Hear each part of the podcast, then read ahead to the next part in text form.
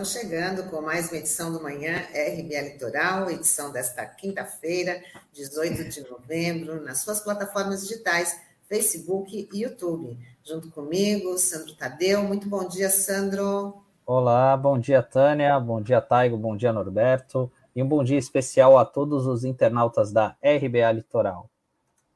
Bora com o nosso giro de notícias, começando com o ministro do STF, Luiz Roberto Barroso deu cinco dias para o governo federal explicar a situação do povo Yanomami. A decisão foi tomada após o líder da oposição no Senado, Randolfo Rodrigues, entrar com uma ação denunciando que crianças dessa comunidade estão sofrendo com desnutrição e falta de atendimento médico. O governo federal deve enviar informações sobre a situação nutricional acesso à água potável, serviços de saúde e medicamentos disponibilizados ao povo indígena.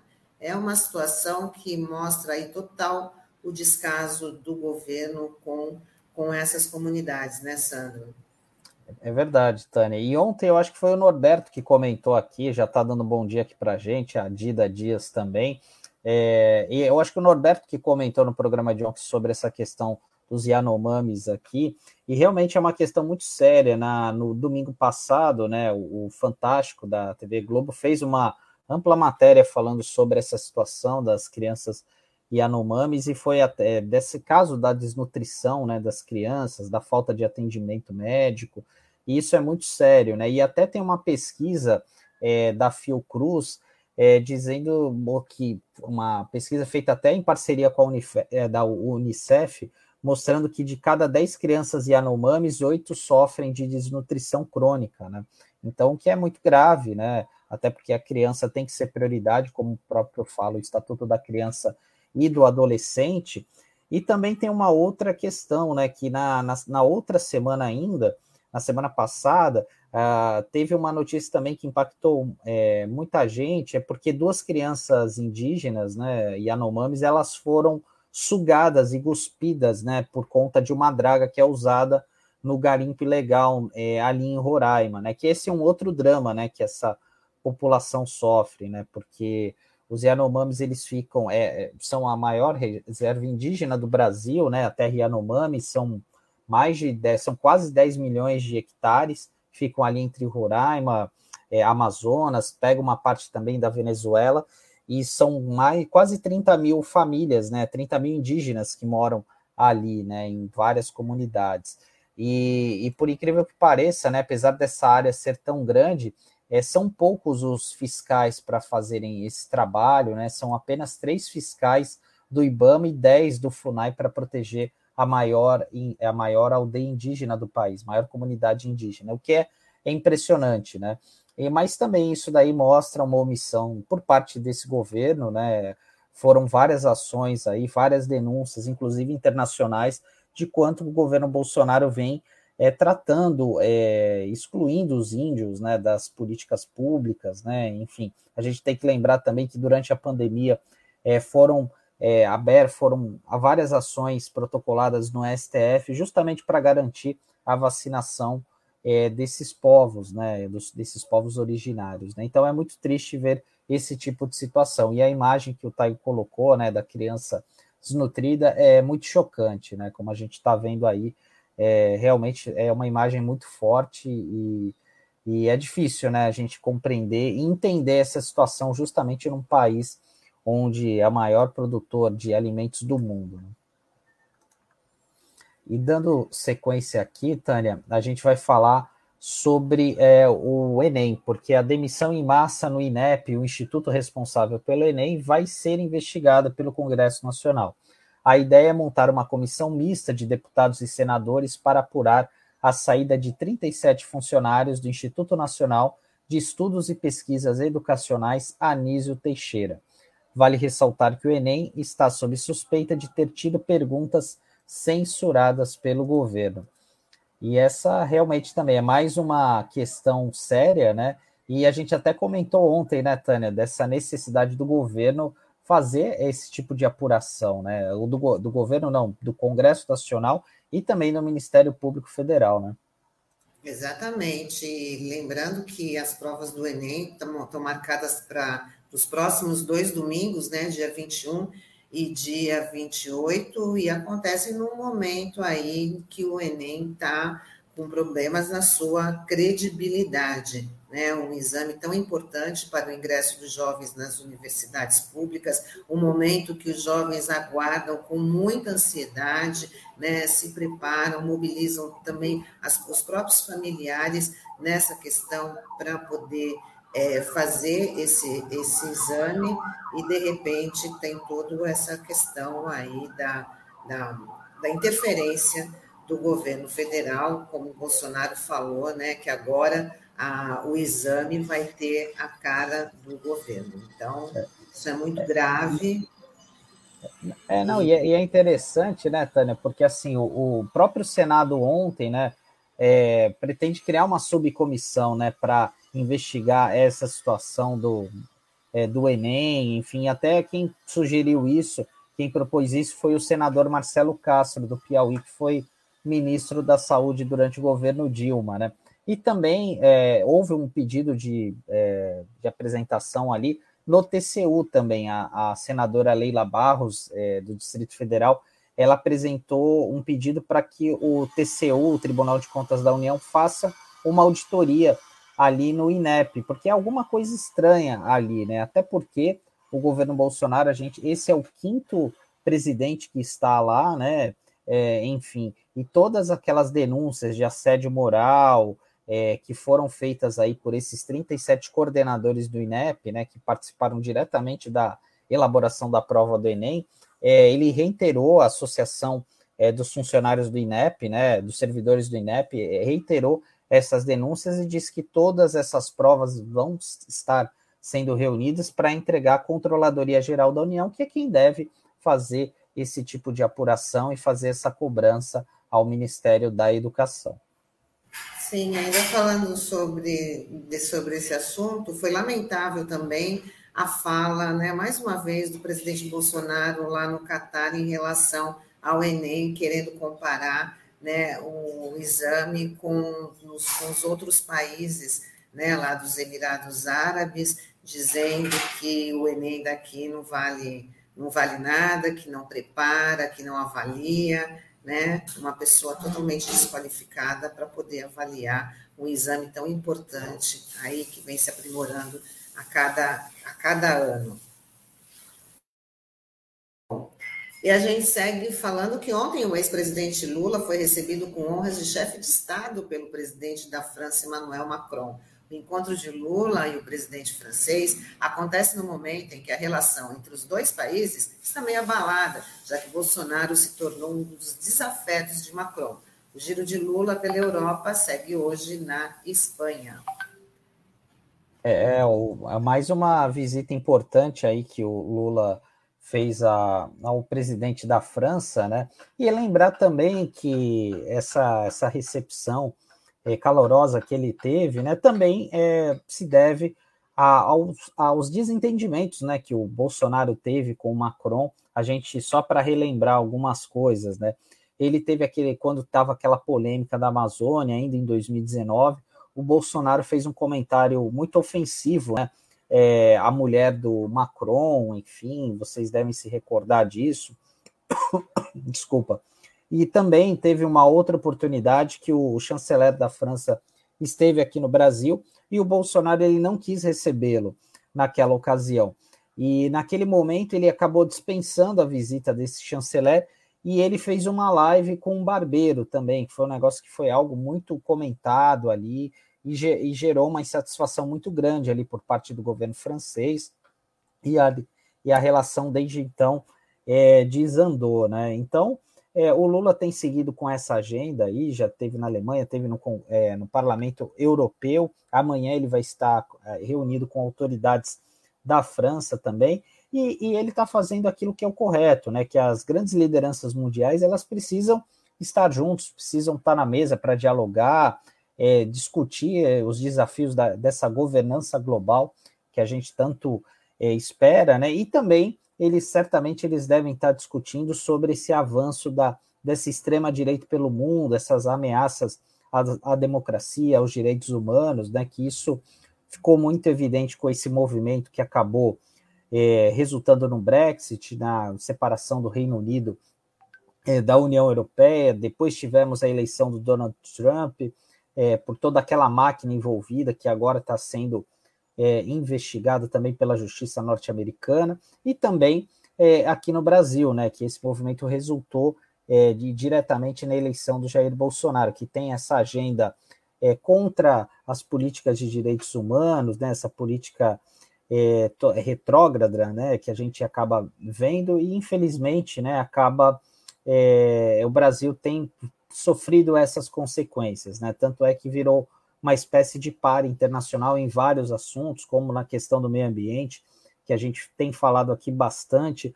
Na COP 26, isso ficou evidente o quanto o Brasil é, ficou, deixou a desejar, né, apesar do esforço ali dos diplomatas brasileiros em tentarem vender uma outra, uma outra situação do Brasil, mas quando as principais lideranças do governo abrem a boca, como o ministro do Meio Ambiente, tudo cai por terra, né? E também o isolamento internacional do presidente, né? A gente tem aquele vídeo no mês passado, né? É, da, da, quer dizer, desse mês, né? É, da reunião é, com o pessoal do G20, ele ali puxando é, conversa com um garçom, falando da Copa de 70, que o Brasil ganhou da Itália, enfim, um vídeo até constrangedor, né? E mostra o quanto ele ainda está preso no passado, né? Até porque em 94 o Brasil ganhou uma outra Copa em cima da Itália também, né? Nos pênaltis, enfim, né? Então é lamentável. E só para fechar, né? É, hoje à tarde, é, ontem à tarde, aliás, o Lula também teve uma outra agenda política importante, porque ele teve reunido com o ex-presidente da França, o François Hollande, que é, participa, né, é uma das principais lideranças do, part do Partido Socialista Francês. E dando sequência aqui, é, para fechar o nosso giro de notícias, a gente vai falar sobre a Covid-19, porque o governo de São Paulo vai manter a obrigatoriedade do uso de máscaras em locais públicos e privados. A divulgação do cronograma para flexibilização do acessório de proteção havia sido divulgada, mas foi adiada.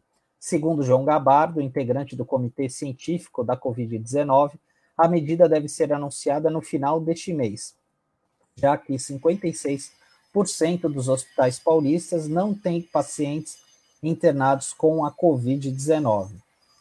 É, essa é uma notícia importante, né? Uma, uma algo sensato, né? Pelo menos é, na minha avaliação, porque é, a Europa já está vivendo essa quarta onda, né? Isso já está sendo admitido até pelo governo da França, né?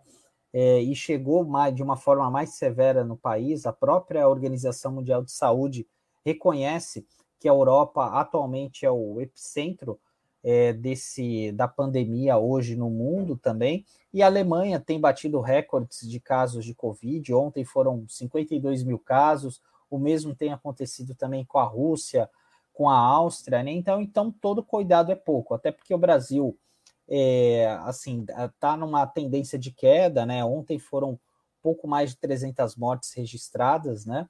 É, e o surto está tá em, em, tendência de estabilidade, mas todo cuidado é pouco, né? A gente precisa manter o distanciamento, é, precisa tomar essas medidas, né? Principalmente porque o verão está chegando aí, a nossa região vai estar tá repleta de pessoas vindo de várias localidades aqui de São Paulo e de todo o país. Né? É, já teve uma grande flexibilização em relação né, às, às, medidas restritivas, né, todos os lugares já, já voltaram com o seu funcionamento normal. É, até, a, até o próprio uso de, da, de, de academias, estabelecimentos que, tá, que são né, mais, mais restritos, então não precisa baixar a guarda em relação ao, ao uso de máscara, né, que é um acessório tão importante para a prevenção da, da, da Covid. Então, eu acho que também o pessoal lá do, do Comitê de, da, da Covid-19 de São Paulo pensou também desta, desta forma em relação a esse acessório aí tão, tão importante, porque deve ter uma pressão, mas é fundamental né, o uso da, das máscaras para poder é, ter a prevenção, né, Sandra?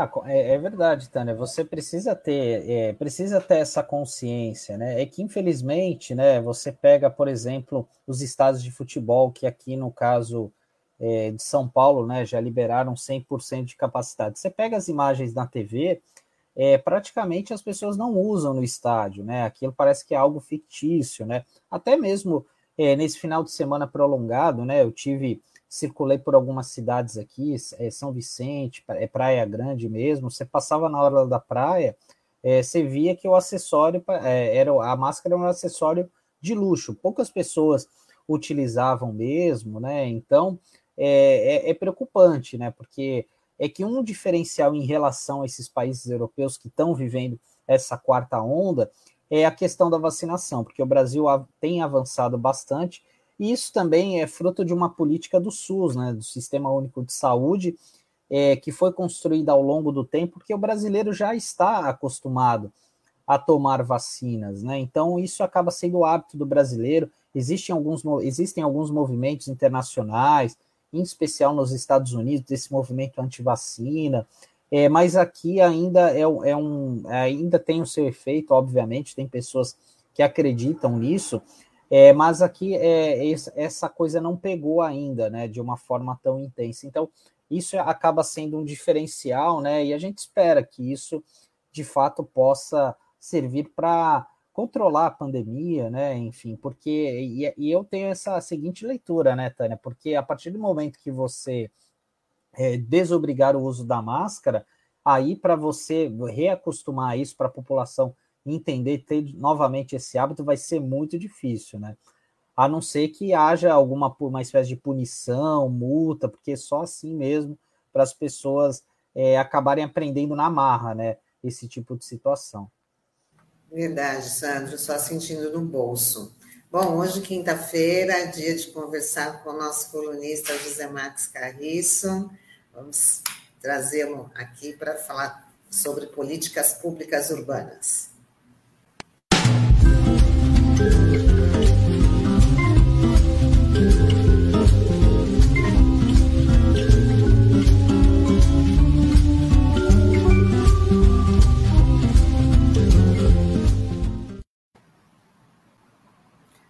dia, Carriço, seja bem-vindo. Seu áudio. Opa! Bom dia, Tânia. Bom dia, Sandro. Bom dia, ouvintes internautas. Bom dia, Carissa. Então, a semana que vem começam as audiências, né, que vão discutir a revisão da lei do uso do solo da área insular de Santos. Como é que vai ficar essa programação? Qual será a importância? Qual a importância dessas audiências, Carissa? Olha, então, a importância das audiências só saberemos na prática, né? Porque o histórico não nos autoriza a ficar muito é, assim, otimista em relação a esse processo. É, para um assunto tão complexo, né? Porque vão ser discutidas as propostas para alteração de duas leis, o plano diretor e a lei de uso do solo na área insular de Santos. É, eu acho que é muito pouca audiência, né? muito pouca discussão. Né? Parece que o governo municipal está com pressa, é, o que é muito ruim. Né? E elas começam é, as, é, dia 22, né, segunda-feira, é, e vão pela zona leste da cidade e vão até o dia 26, né, que é sexta-feira e, e, elas ocorrem sempre às 18 horas e elas todas são em modo presencial. A única que é híbrida é a do centro, que vai acontecer no dia 25. Né? Portanto, a primeira é a da Zona Leste, a segunda é da área continental, a terceira é a dos morros, a quarta é a do centro e a última da Zona Noroeste. É, me parece um calendário assim mais para cumprir tabela, sabe? Porque uh, o processo de comunicação social das propostas está muito ruim, né? Muito limitado. Na grande imprensa a gente não vê nenhuma menção ao assunto, né? A gente tem discutido aqui dentro do possível algumas das propostas de mudança, mas está tudo muito limitado, né? Nas redes sociais ninguém comenta, né? Me parece que ninguém sabe o que está acontecendo, enfim. E hoje eu trouxe mais uma vez aqui uma para discutir com vocês um exemplo de como é, essas propostas podem alterar a qualidade de vida das pessoas, né? É, o, a, uma das, das propostas, que é a da, a da lei de uso e ocupação do solo, né, por exemplo, está prevendo alterações cirúrgicas, né, é, alterações bem localizadas é, em alguns bairros, né, por meio de um instrumento que foi criado já é, na lei de é, 2011, né, que é o das faixas de amortecimento, que seriam conjuntos de quadra na mais ou menos no limite entre a, a, a área urbana e o porto, como o nome já diz, né, com o objetivo de amortecer os impactos portuários. Portanto, nessas quadras só seriam permitidas algumas atividades que não fossem nem tão é, impactantes como as portuárias, mas que fossem um pouco mais impactantes que as atividades permitidas para dentro da cidade. O problema é que dentro dessas faixas de amortecimento há uma variação de atividades permitidas, né?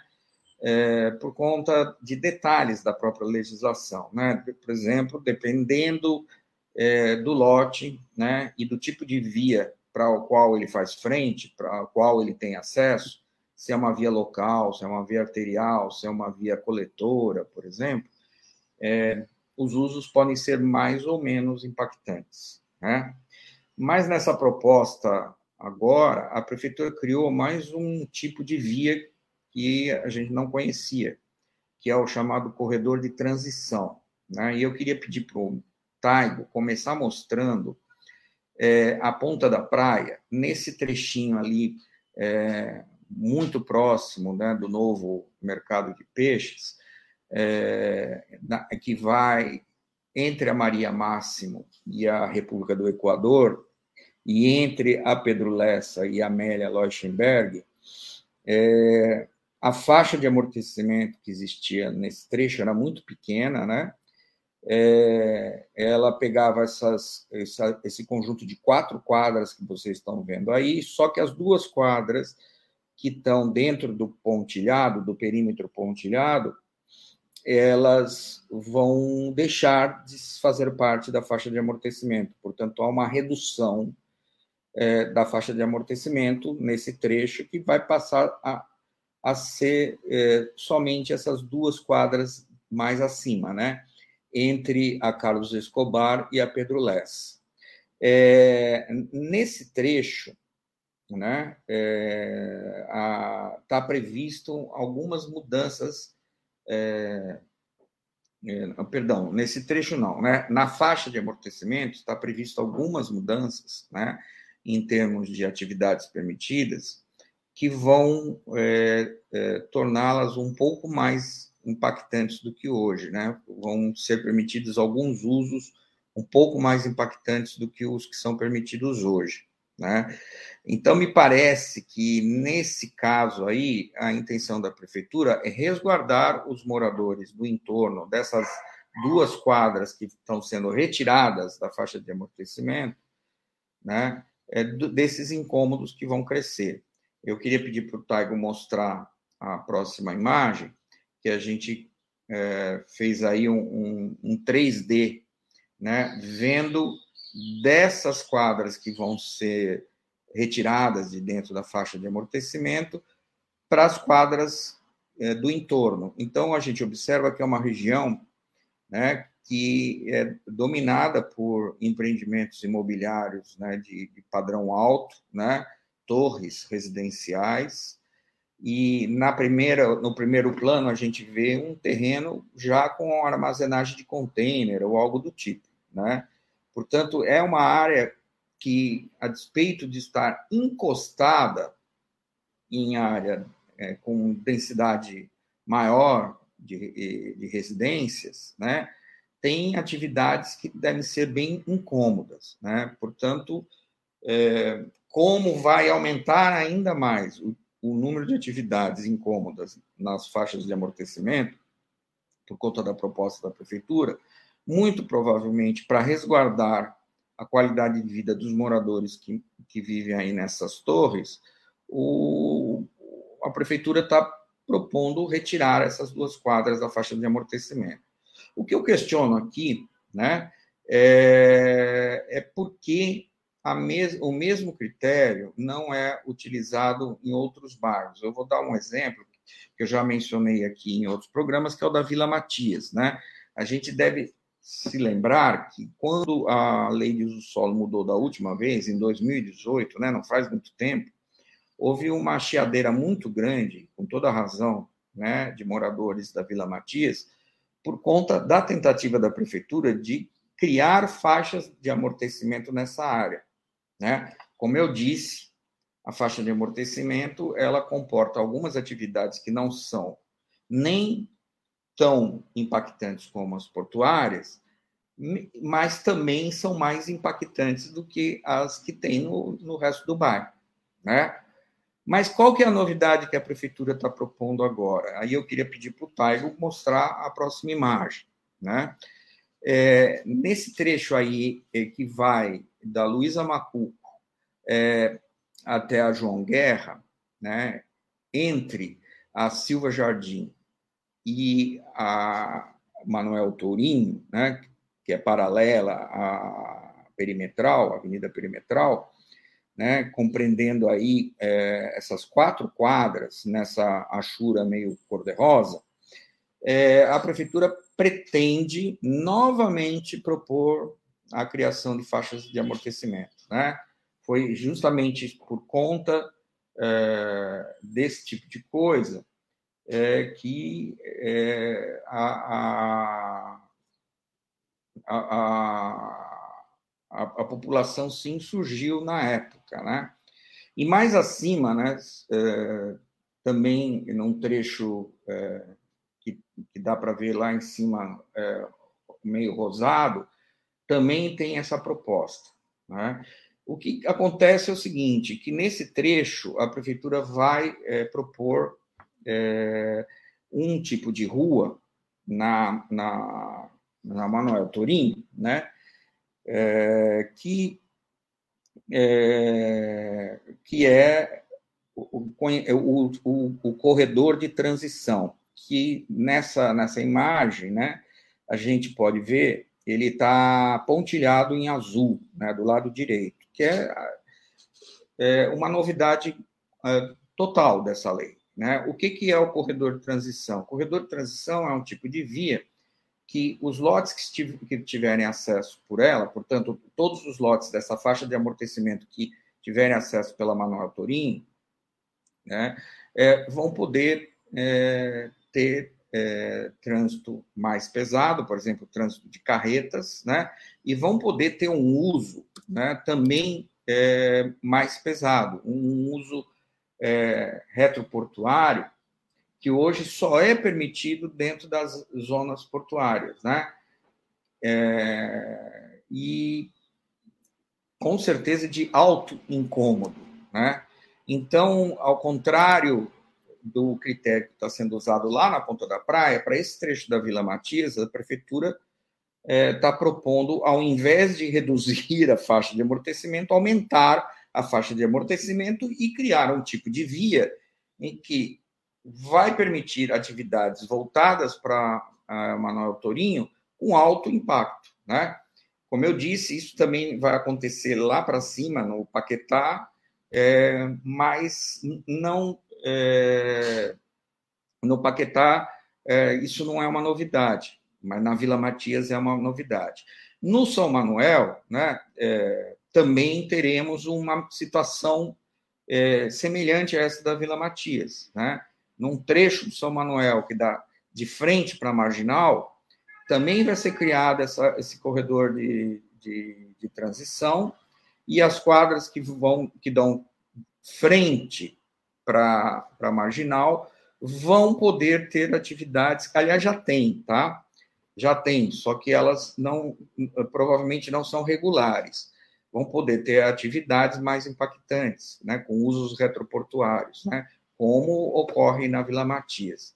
Né? Eu exemplifiquei aí no desenho o caso da Vila Matias, que é o mais polêmico, porque a população se organizou em 2018, provavelmente está se organizando agora, né? mas em São Manu... no São Manuel também vai ocorrer algo muito semelhante. Na Vila Haddad, é, pelo que eu me recordo, não tem proposta de corredor de transição, mas tem também a proposta de criação de faixa de amortecimento. Né? Então, vai aumentar o incômodo é, naquela área que já é bastante conflituosa do ponto de vista do, do solo, né? porque é, tem uso residencial muito misturado com usos pesados, né? de armazenagem, tal, principalmente aquelas atividades que são voltadas para a marginal é, da Anchieta. Né? É, agora, voltando para as audiências, eu queria lançar a pergunta, né? Como é que o munícipe, para começo de história, vamos supor que um, um, morador da Vila Matias daquele trecho, ou perto daquele trecho, está me ouvindo agora, e vai querer participar das audiências, né, para contestar e questionar a prefeitura, né? Ou mesmo vai usar o formulário que existe no site da prefeitura, pelo qual ele pode encaminhar por escrito propostas, né? É, como é que ele sabe em qual audiência que ele vai participar, né? Como é que ele sabe se, que o, mora, se o morador da Vila Matias vai participar da audiência do centro ou da Zona Leste, né? É, bom, quem é, é, do ramo e conhece bem a legislação é, sabe que o plano diretor ele compartimentou a cidade em várias é, é, macrozonas, né? E a Vila Matias está é, inteira na macrozona centro, né? E a zona leste, né? A macrozona leste é da Xavier Pinheiro e da Joaquim Távora para o sul, em direção à Orla. Né? Portanto, teoricamente, o morador da Vila Matias deverá participar da audiência do centro, se ele quiser questionar esse critério da prefeitura. E o morador da Ponta da Praia, né, que porventura quiser entender melhor por que a prefeitura está reduzindo a faixa de amortecimento, ou outras mudanças que estão sendo propostas, vai participar da audiência da Zona Leste. Né? Eu só estou dando exemplos. O morador da São Manu, do São Manuel, por exemplo, ele vai participar da, da Zona Noroeste, que é a última, da sexta-feira, dia 26. Né? Mas eu estou querendo exemplificar com isso como é complicado, né, gente? Porque devia ter alguma ferramenta, pelo menos no site, para o morador pôr o seu CEP, por exemplo, e descobrir em qual audiência que ele vai, né? É, até porque eu, eu, não sei como é que serão as, as apresentações da prefeitura, mas seria desejável que essas apresentações fossem ligeiramente diferentes, né? Que elas focalizassem de uma forma mais enfática as mudanças propostas para aquela determinada é, área da cidade, né? Eu não sei se vai, é isso que está programado pela prefeitura, mas, enfim, é, esse processo, gente, está, na minha opinião, eh, com algumas fragilidades que vão dificultar muito a participação é, da população, né? Embora a gente reconheça aí a, toda a, a, o cuidado da prefeitura de elaborar um diagnóstico, de publicar no site é, comparativos entre a, a lei que está em vigor e como ela vai ficar, enfim, que não são muito simples de se entender, Alguns deles já foram alterados, né, por conta de falhas que foram corrigidas, enfim. Mas, em síntese, é tudo um, uma, uma discussão é, é, muito complexa, né, e que, na minha opinião, deveria demandar mais tempo e mais cuidado. Parece já uma, uma, uma, uma intenção né, do poder público, né, Carriço, e não haver contestação né? Como você salientou que o assunto é muito complexo. Então, esse número de audiências públicas agendadas vai, vão ser insuficientes até para a própria população é, interagir, né? embora se organize, mais tempo hábil para poder ter essa interação, porque não adianta também mandar só a proposta via online, precisa haver um debate, precisa haver uma resposta também. Parece que a intenção do poder público não é ter esse tipo de contestação, né? Então, de repente, está fazendo aí com essa, com, com essa rapidez, com esse número insuficiente de, de audiência. Como você falou, no, o assunto é muito complexo, a sociedade precisa se integrar mais, precisa interagir mais, né? Precisa de mais informações para poder aí também estar tá participando, né? E, uma é, outra questão, né, Tânia? Não, é, não haverá modelo híbrido, que pelo que o Carriço falou, só na do centro que vai ter aqui, assim, nos tempos atuais mais... acaba sendo uma, sabe, é um disparate, né? É, eu não, pelo menos, se vocês olharem o site, é o que está no site, né? A única uh, audiência da agenda da semana que vem que está marcado que o modelo será híbrido é a do centro. As outras não têm esse tipo de informação. Né? Portanto, o que eu estou entendendo é que a única que será a do centro. Né? É, e você tocou numa questão importante, né, Tânia? O, o, o munícipe ou a munícipe que quiserem fazer alguma proposta pelo formulário, gente, provavelmente deve ter muito mais conhecimento do, o assunto do que uma pessoa comum, né? Porque tem que ter aberto todos os arquivos, estudado, né? É, entendido o que vai mudar e tal, para poder se manifestar. A menos, né? Que queira propor coisas que às vezes não tem nem muito sentido para esse tipo de, de legislação, que é muito comum, viu? A cidade Mas, tem então, até nesse ter, ter esse tipo de resposta, de dizer que essa proposta não convém ter essa, essa devolutiva, né, Carlinhos? Pois é, precisamos aguardar. Eu lembro bem que em, em processos anteriores de revisão, é, eu vou dar um exemplo, poda de árvore, né, que é campeão de reclamação na cidade, né, é, é, é um assunto que todo mundo tem alguma proposta para fazer ou algum questionamento para fazer, né? Ou conservação de calçada, né? Ou buraco na rua, enfim. Esse tipo de assunto, gente, é importante, afeta o dia a dia da gente, mas não é tema de uso e ocupação do solo, né? Nem é, do plano diretor, que é uma lei mais geral, mais genérica e tal. Enfim, é, como o fazer para interagir, né, para a prefeitura interagir com o munícipe, encaminhar, que isso precisa ser feito, né, a, a, a preocupação dele para o órgão competente dentro da, da, administração municipal e, ao mesmo tempo, é, qualificar a discussão, né, para separar o que realmente é, é, pertinente ao tema que está sendo discutido. Então, é, realmente, isso é um, segue sendo um grande desafio, né. Eu acho que no fundo, no fundo, a questão da comunicação social ela precisa ser muito aprimorada. E a gente faz aqui o nosso papel, né, Carriço, trazendo esse tema aqui para, com certeza, vai a gente semana que vem que já começam as audiências, a gente vai estar abordando de novo, aí tentando trazer a população a integrar, ficar mais ao par, a participar e cobrar também, né, um maior espaço para essa participação. Com certeza. Na semana que vem, né, nós vamos fazer o nosso programa, provavelmente no dia da, dessa audiência do centro. Talvez a gente já tenha uma visão né, de como está sendo a participação nas audiências, né? Se está sendo muito reduzida ou se está sendo intensa, né? Eu espero que esteja sendo intensa, né? E a gente já vai poder fazer um primeiro balanço é, da participação da sociedade aqui de Santos nessa, nesse processo de revisão dessas leis tão importantes. Né? Se a gente ficar nesse exemplo que eu dei hoje, já dá para perceber que tem coisa esquisita aí. Né? É, essa criação desse tal de corredor de transição, né? É, até pelo conhecimento que eu tenho dessa área da cidade, ela me parece ser um instrumento feito sob medida muito mais para regularizar algumas atividades irregulares no local do que para resolver um problema é, estratégico de desenvolvimento do município, né?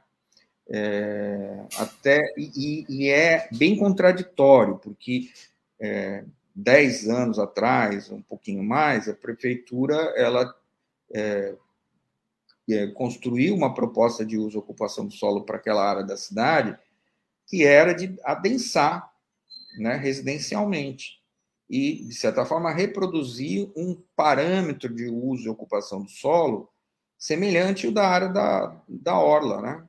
com torres, inclusive uma, é, um conjunto de torres foram construídas ali ao lado da Unifesp, né? E o que a prefeitura está dizendo agora com essa nova proposta é: olha, não é bem assim, tá? Vocês vieram morar aqui, mas vocês vão ter que aguentar, porque aqui é muito mais barulhento, aqui tem muito mais é, poluição sonora, muito mais poluição atmosférica, enfim, do que quem mora na ponta da praia. Lá na ponta da praia, olha, nós precisamos proteger mais as pessoas que moram lá. Por que isso, hein? Né? Discriminação então, total. Fica lançada Bom, a dúvida. É isso aí. A gente chegou ao fim hoje da, da, da, sua participação, mas a gente te aguarda ansiosamente a semana que vem para a gente dar continuidade nesse assunto que é super importante e que precisa também do envolvimento aí de todos. Muito obrigada, viu, Carriço? Desejar para você um ótimo dia. Um ótimo dia para vocês também e vamos participar da revisão do plano diretor da lei de uso solo, apesar das dificuldades. É isso aí. Tchau, tchau, Carriça. Até a semana que vem. Até a semana. Tchau, Carriça. Até. Bom, Sandro, e hoje a gente vai trazer a entrevistada, que é a Lua Marino, que ela é cantora, compositora, produtora cultural, e vai falar de um assunto que vem tendo bastante repercussão em São Vicente, que é o fim da Secretaria de Cultura. Né? Vamos trazê-la para conversar com a gente, para falar dessa decisão do prefeito Caio Amado e como é que está a repercussão. Bora lá.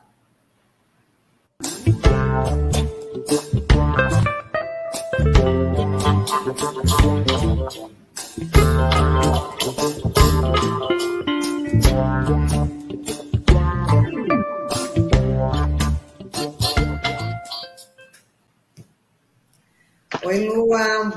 tudo bem? Muito bom dia.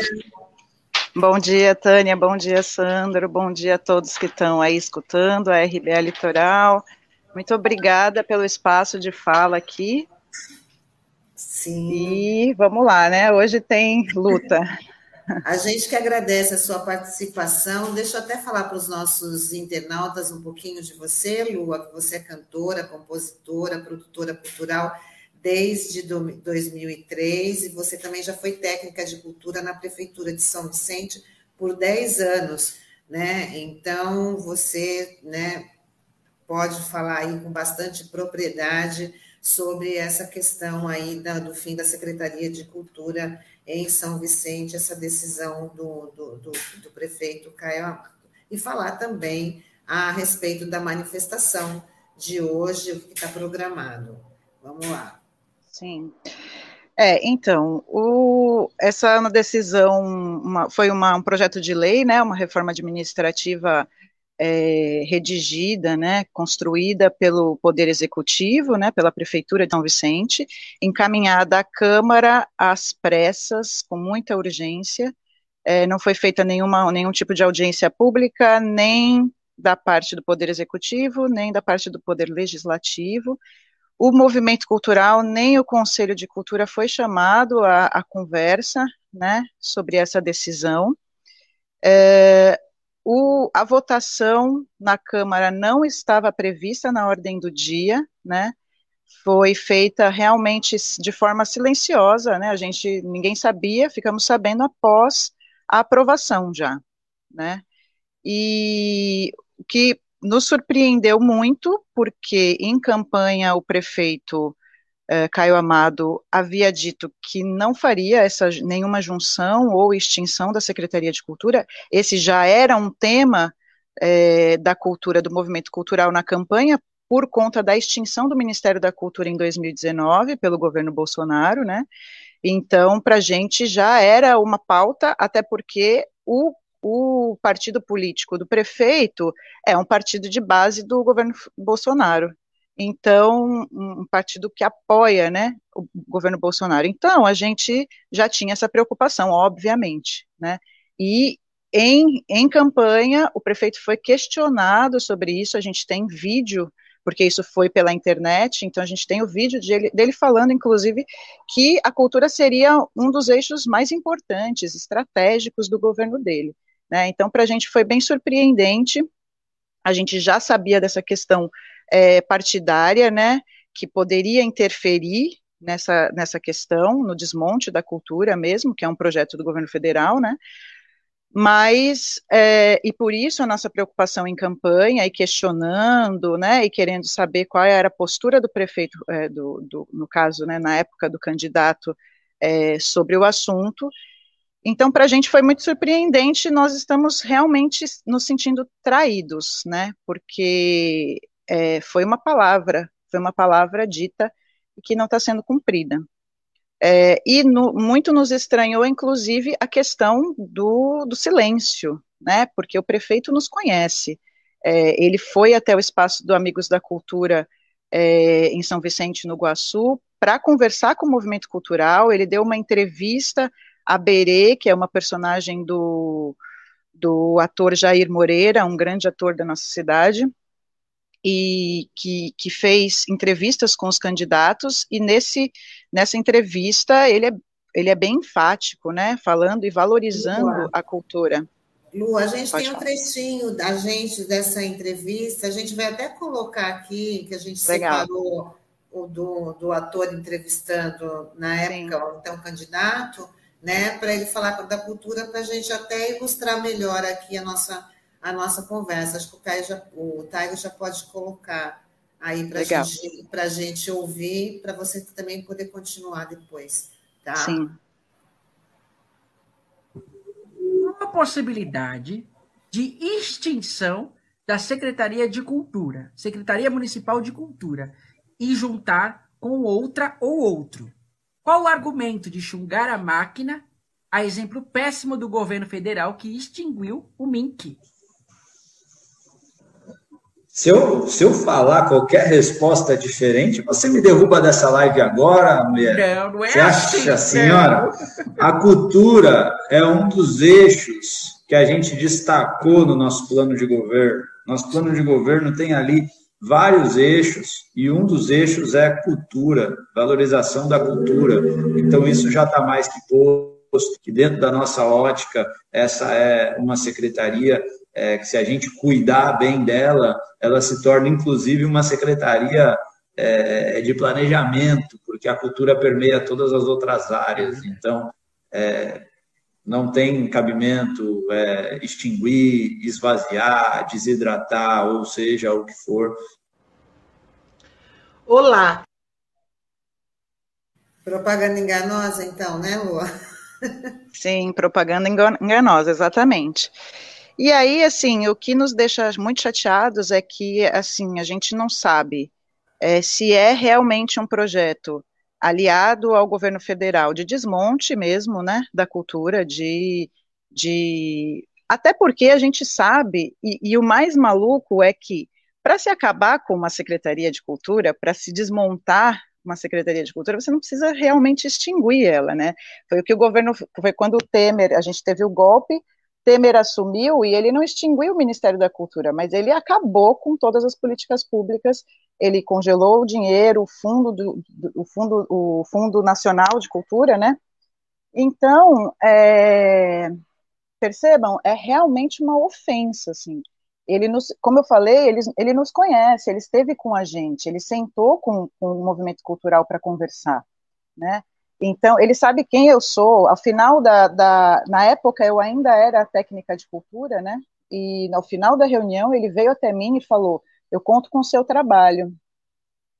E já desde o começo do governo, a gente percebeu que seria mais do mesmo, né? E essa foi uma das, das questões que me fez é, é, é, desistir do cargo público, né? Porque realmente, assim, trabalhei 10 anos é muito difícil trabalhar com política, é muito difícil trabalhar com políticos, é muito difícil trabalhar com política pública quando a gente quer trabalhar de forma séria para realmente transformar a vida das pessoas. Quando a gente quer trabalhar de forma eleitoreira, a gente trabalha lá dando os seus jeitinhos. Quando a gente quer trabalhar de forma séria é muito difícil. Então já tinha essa essa vontade de me desvencilhar, até porque eu sou artista, a minha carreira de certa forma ficou congelada por conta disso. Então quando ele entrou, quando começou o governo Caio Amado, e a gente começou a ver a máquina pública sendo invadida novamente pelos cargos de vereadores, é, pessoas que não têm noção do que estão fazendo ali, que trabalharam em campanha e aí precisam ser compensadas com um cargo político. Então, quando a gente viu que ia ser mais do mesmo, né, a gente já começou a esperar questões, né, e aí começamos a pressionar, o movimento cultural começou a pressionar a Secretaria de Cultura relativa a diversas coisas, porque o governo Caio Amado começou com a Secretaria de Cultura com dois, mais de 2 milhões de reais para serem distribuídos entre os artistas, espaços culturais da cidade, etc. e tal. Esse valor é um valor que vem do, do Fundo Nacional de Cultura, né, vem do governo federal, através da Lei Aldir Blanc, e é, a gente tem uma sobra no município, que precisa ser empenhada até o dia 31 de dezembro, e até agora a gente não teve nenhum tipo de solução da, da Prefeitura de São Vicente. Então, a gente já tinha pautas a serem é, conversadas, a gente, inclusive, o movimento estava articulando uma reunião com o prefeito, porque só a, a pressão na Secretaria de Cultura não estava adiantando, né? Então, a gente já estava articulando uma reunião com o prefeito e com a Câmara para discutir essas questões, que são questões importantes relativas ao, a, a, ao sistema municipal de cultura, né? Então, é, a gente está com um conselho de cultura é, desarticulado, que não está trabalhando de forma efetiva, a gente está com o Fundo Municipal de Cultura parado também, é, a gente está com conferência é, de cultura para fazer, e assim, todas essas demandas acumuladas, a, a sobra, a, o recurso residual da Lei Aldir Blanc, então tem uma série de questões para serem resolvidas que a gente já estava se articulando, e aí vem essa facada no peito, né? Que, que para mim, e aí eu vou falar é, relativa à Lua mesmo, a opinião da Lua, e eu acho que eu represento muitas pessoas do movimento, é, foi uma ofensa, foi uma verdadeira ofensa, porque ele sabia quem nós éramos, ele não nos procurou para conversar e simplesmente deliberadamente fez a sua decisão lá e, e deu de ombro para a gente, né? Sabia que ia ofender, sabia que era uma questão, nós questionamos ele, então é muito complicado. E aí, a gente teve ontem uma tentativa do prefeito de desarticular a nossa manifestação, que vai acontecer hoje, um ato na, na porta da prefeitura. Aproveito já para convidar todo mundo. Hoje, às 13 horas, na porta da prefeitura, estaremos todos de preto para o velório da Secretaria de Cultura de São Vicente. Lá a gente vai fazer um ato, vai fazer bastante barulho, e, e, de lá nós seguimos para a Câmara Municipal para poder se manifestar lá também durante a sessão da Câmara e fazer barulho também, porque a gente, é, para a gente, além da traição, é um absurdo. A sociedade inteira vai pagar por uma decisão incoerente, porque a cultura é um dos quatro pilares do desenvolvimento sustentável regido pela Organização Nacional, eh, pela Organização das Nações Unidas, quer dizer, a ONU tem um, uma agenda, né, Agenda 2030, que fala sobre o desenvolvimento sustentável no mundo, cuja cultura é um dos quatro pilares, ou seja, sabe, a gente está no mesmo patamar do desenvolvimento social, do desenvolvimento econômico, do desenvolvimento ambiental, então, assim, não dá para rebaixar uma Secretaria de Cultura não dá. Principalmente por quê? Porque todos, todas as políticas públicas de um município, de um estado, perpassam pelas culturas locais, né? Então, assim, é, a gente reclama ah, porque o povo não, não colabora com o patrimônio público e destrói o patrimônio público. Isso é cultura, sabe? A gente chama de educação, ah, porque é povo sem educação. Mas não é um povo sem educação, é um povo que foi criado numa cultura da destruição. Por quê? Pô, o cara tem a é, não tem asfalto muitas vezes na, na, no, no, na rua dele, a casa dele enche, não precisa nem chover, só a maré subir a casa enche. Então, assim, a prefeitura não cuida dele, mas quer que ele cuide da cidade. Né? Então, é, é, é uma questão cultural, não é uma questão só de educação. Então, percebe? A cultura ela perpassa todos os nossos atos, os nossos comportamentos diariamente. Então, trabalhar sem uma secretaria de cultura ou com uma secretaria de cultura enfraquecida é não ter base para as políticas públicas do município. Lua, né? É, bom dia. Desculpa te interromper. Bom dia, Sandra. É uma satisfação estar recebendo você aqui, porque na semana passada, né, curiosamente, a gente estava com uma outra pauta ligada à cultura, né, e tinha a participação de um representante da secretaria, e a gente tomou ciência também de imediato daquela situação, porque como você bem falou, né, a gente sempre monitora aqui a pauta das câmaras, né, e realmente foi algo que surgiu do dia para a noite, né, essa votação. E eu queria te perguntar o seguinte: é, vocês na tem alguma articulação com algum vereador da Câmara? Tem algum vereador é, da Câmara de São Vicente que é mais ligado, mais próximo ao movimento cultural, até para estabelecer esse diálogo com é, com o governo municipal para ver se é, volta atrás dessa decisão. E também uma, uma segunda questão, que é a seguinte: é, o, o, prefeito encaminhou à Câmara um orçamento para o ano que vem, e certamente ali havia uma projeção para a Secretaria de Cultura. É, pelo que vocês têm de informação, a Secretaria de Cultura ela deve receber mais, deveria receber mais recursos no ano que vem, ou não, enfim. Não sei se vocês chegaram a fazer essa análise do orçamento, até para vocês terem esse parâmetro, né? Para ver se, do ponto de vista orçamentário, né, a, a secretaria ficaria mais fraca a partir do ano que vem. Eu queria te ouvir sobre essas duas questões. É, então, essa política do desmonte, ela não é uma política nova, né? A gente, por exemplo, desde 2013, a Secretaria de Cultura de São Vicente perdeu no orçamento municipal 85% do seu orçamento. Em 2013, nós tínhamos um orçamento de 27 milhões de reais e hoje nós temos um, um orçamento na base de 4 milhões de reais.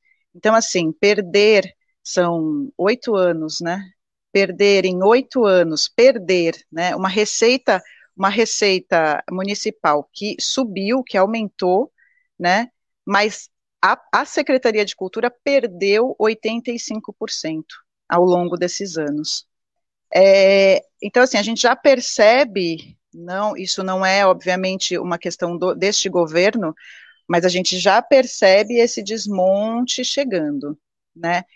E, obviamente, para a gente, era muito, uma das nossas pautas, inclusive, era o orçamento participativo para que a, a sociedade civil, o Conselho Municipal, pudesse realmente, efetivamente, trabalhar junto com a Prefeitura na construção do orçamento da Secretaria de Cultura. Óbvio que a gente pleiteia mais verba, sim, a gente, a gente pleiteia um, um, orçamento maior.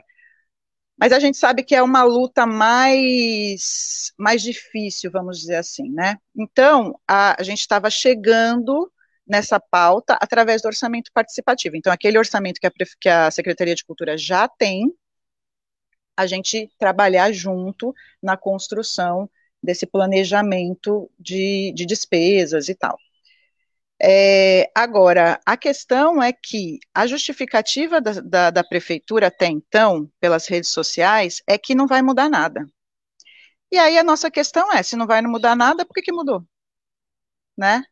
Então, parece que ontem é, algumas pessoas, assim, pessoas pinceladas foram convidadas a estar no Salão Nobre, numa reunião com o prefeito, e diz que a, a desculpa dele é que o Ministério Público está atrás dele e que ele já recorreu, já, já tentou, é, é, já respondeu lá o processo, etc. e tal, e já e não deu certo, e o Ministério Público quer a mudança, ele foi obrigado a fazer essa reforma administrativa.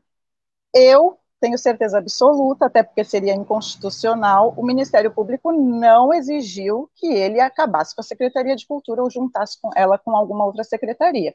Tenho certeza absoluta disso, o Ministério Público não iria contra a Constituição, certo? É... Então, assim, é... percebe, ele está ele tá trabalhando com a gente, ele está lidando com a gente como se fôssemos ignorantes, como se fôssemos pessoas que não conhecemos, nem a máquina, nem gestão pública e nem a, a cidade, entende? É, então é um recado até para ele, prefeito, não nos faça de bobos, não somos bobos, né? É, a gente sabe o que está acontecendo, a gente só não tem certeza se é algo que vem da cabeça do prefeito mesmo ou se é algo que vem de cima do partido, né?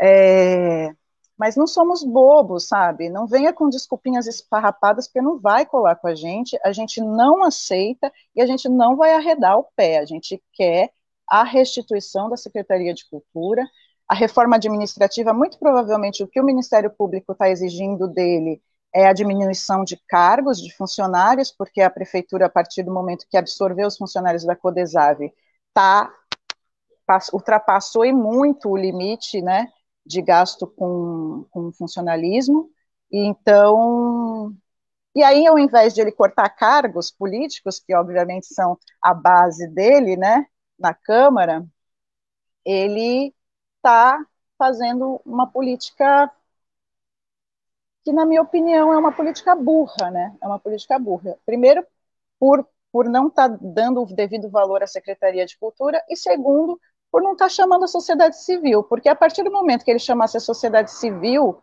a gente, olha, uma das coisas que a gente tem conversado é, caramba, a gente tem tanta coisa para fazer, a gente tem que ganhar o nosso pão todos os dias, e a gente tem que parar a nossa vida agora, nesse momento, para cuidar do trabalho dos outros, sabe? A gente tem que parar o nosso, as nossas prestações de conta, os nossos projetos, as nossas, os nossos ensaios, para cuidar de algo que a gente não precisaria estar tá cuidando, né? Que já era algo instituído, a gente só precisava ir melhorando a gestão, porque realmente a gestão estava bem perdida, né? Tá, tá bem perdida.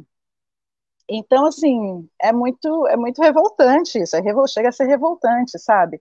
Eu ter que hoje não poder fazer um ensaio, não poder continuar uma prestação de contas, porque eu tenho que ir lá na porta da prefeitura para reivindicar algo que eu não precisava estar tá fazendo isso né? Que foi feito, foi feito arbitraria, arbitrariamente, assim.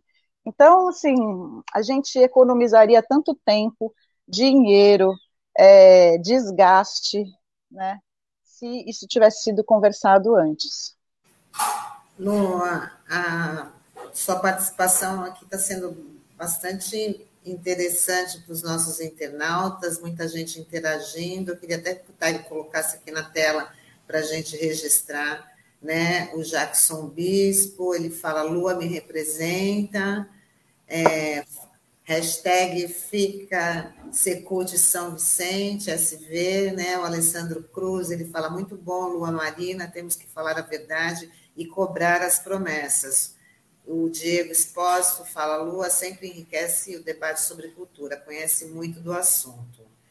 E o Jackson Bispo fala, este argumento do Caio, que parte de uma medida do MP. É o que você explicou aqui, né, Luan? Uhum. Exatamente. E ele está reforçando o convite, Jackson. Hoje, às 13 horas, ato na porta da prefeitura, todos os cidadãos, cidadãos que amam a arte juntos contra o fim da Secretaria de Cultura.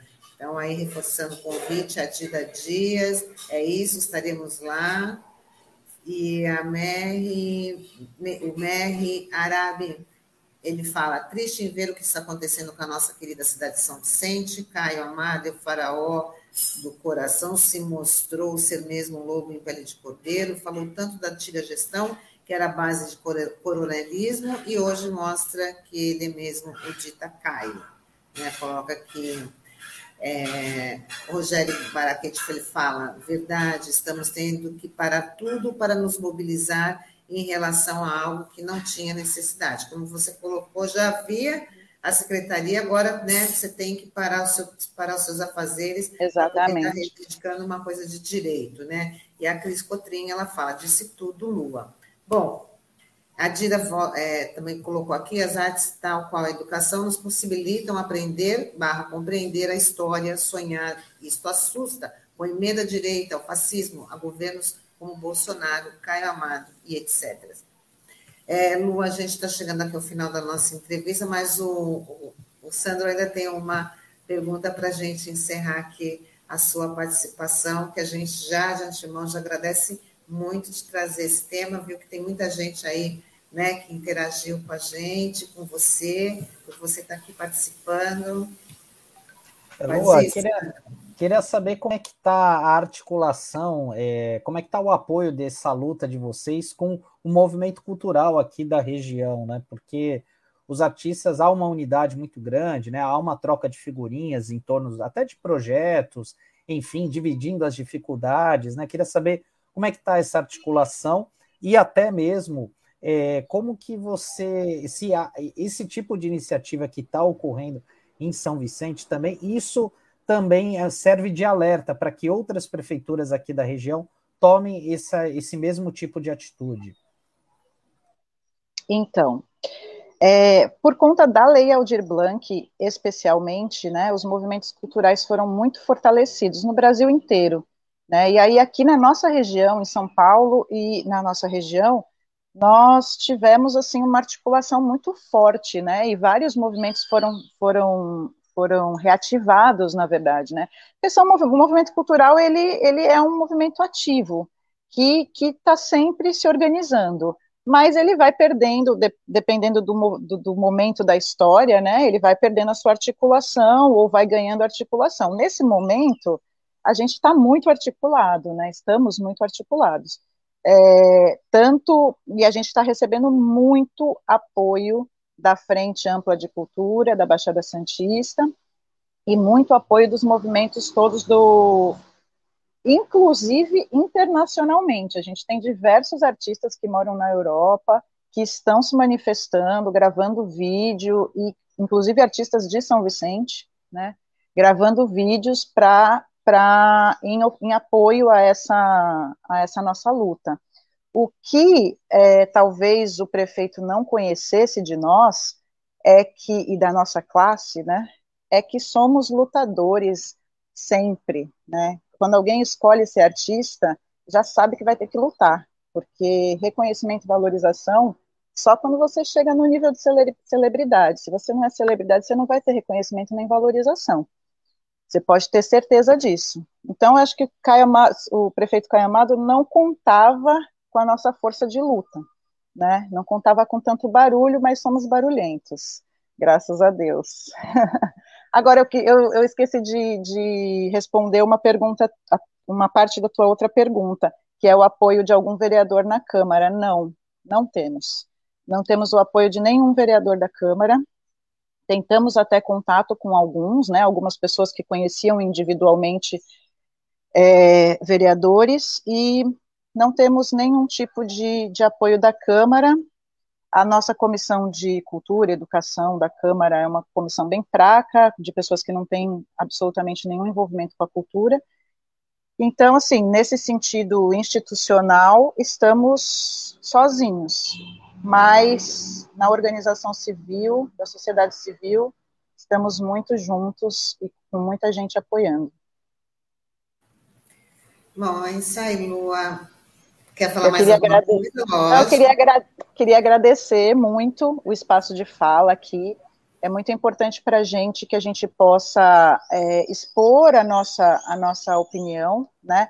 Porque tem muita gente da, da sociedade civil, inclusive, colo se colocando a favor dessa decisão, Secretaria de Cultura não serve para nada, e etc. e tal. Então, é importante para a gente que a gente tenha esses espaços para explicar né, o que que o que está acontecendo, por que da nossa revolta tão grande e por que que uma secretaria de cultura precisa estar ativa e fortalecida. Obrigada.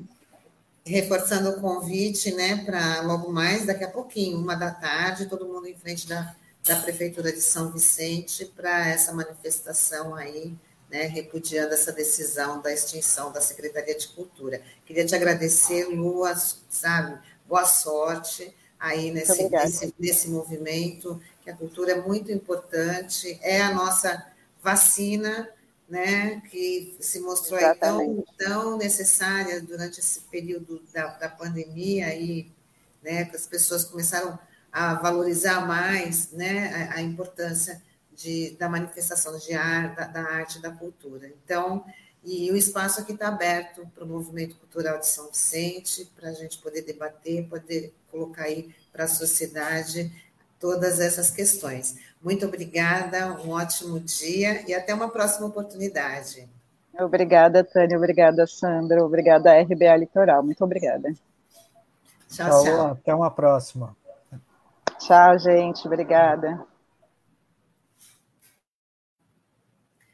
E com isso a gente vai encerrando aqui o Manhã RBA Litoral desta quinta-feira, 18 de novembro.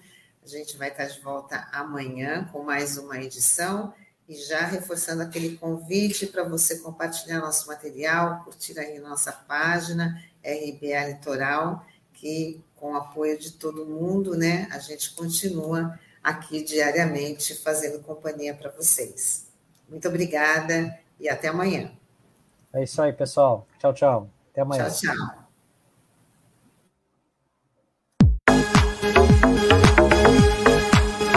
A Rádio Brasil Atual Litoral é uma realização da Fundação Setaporte, apoio cultural do Sindicato Setaporte.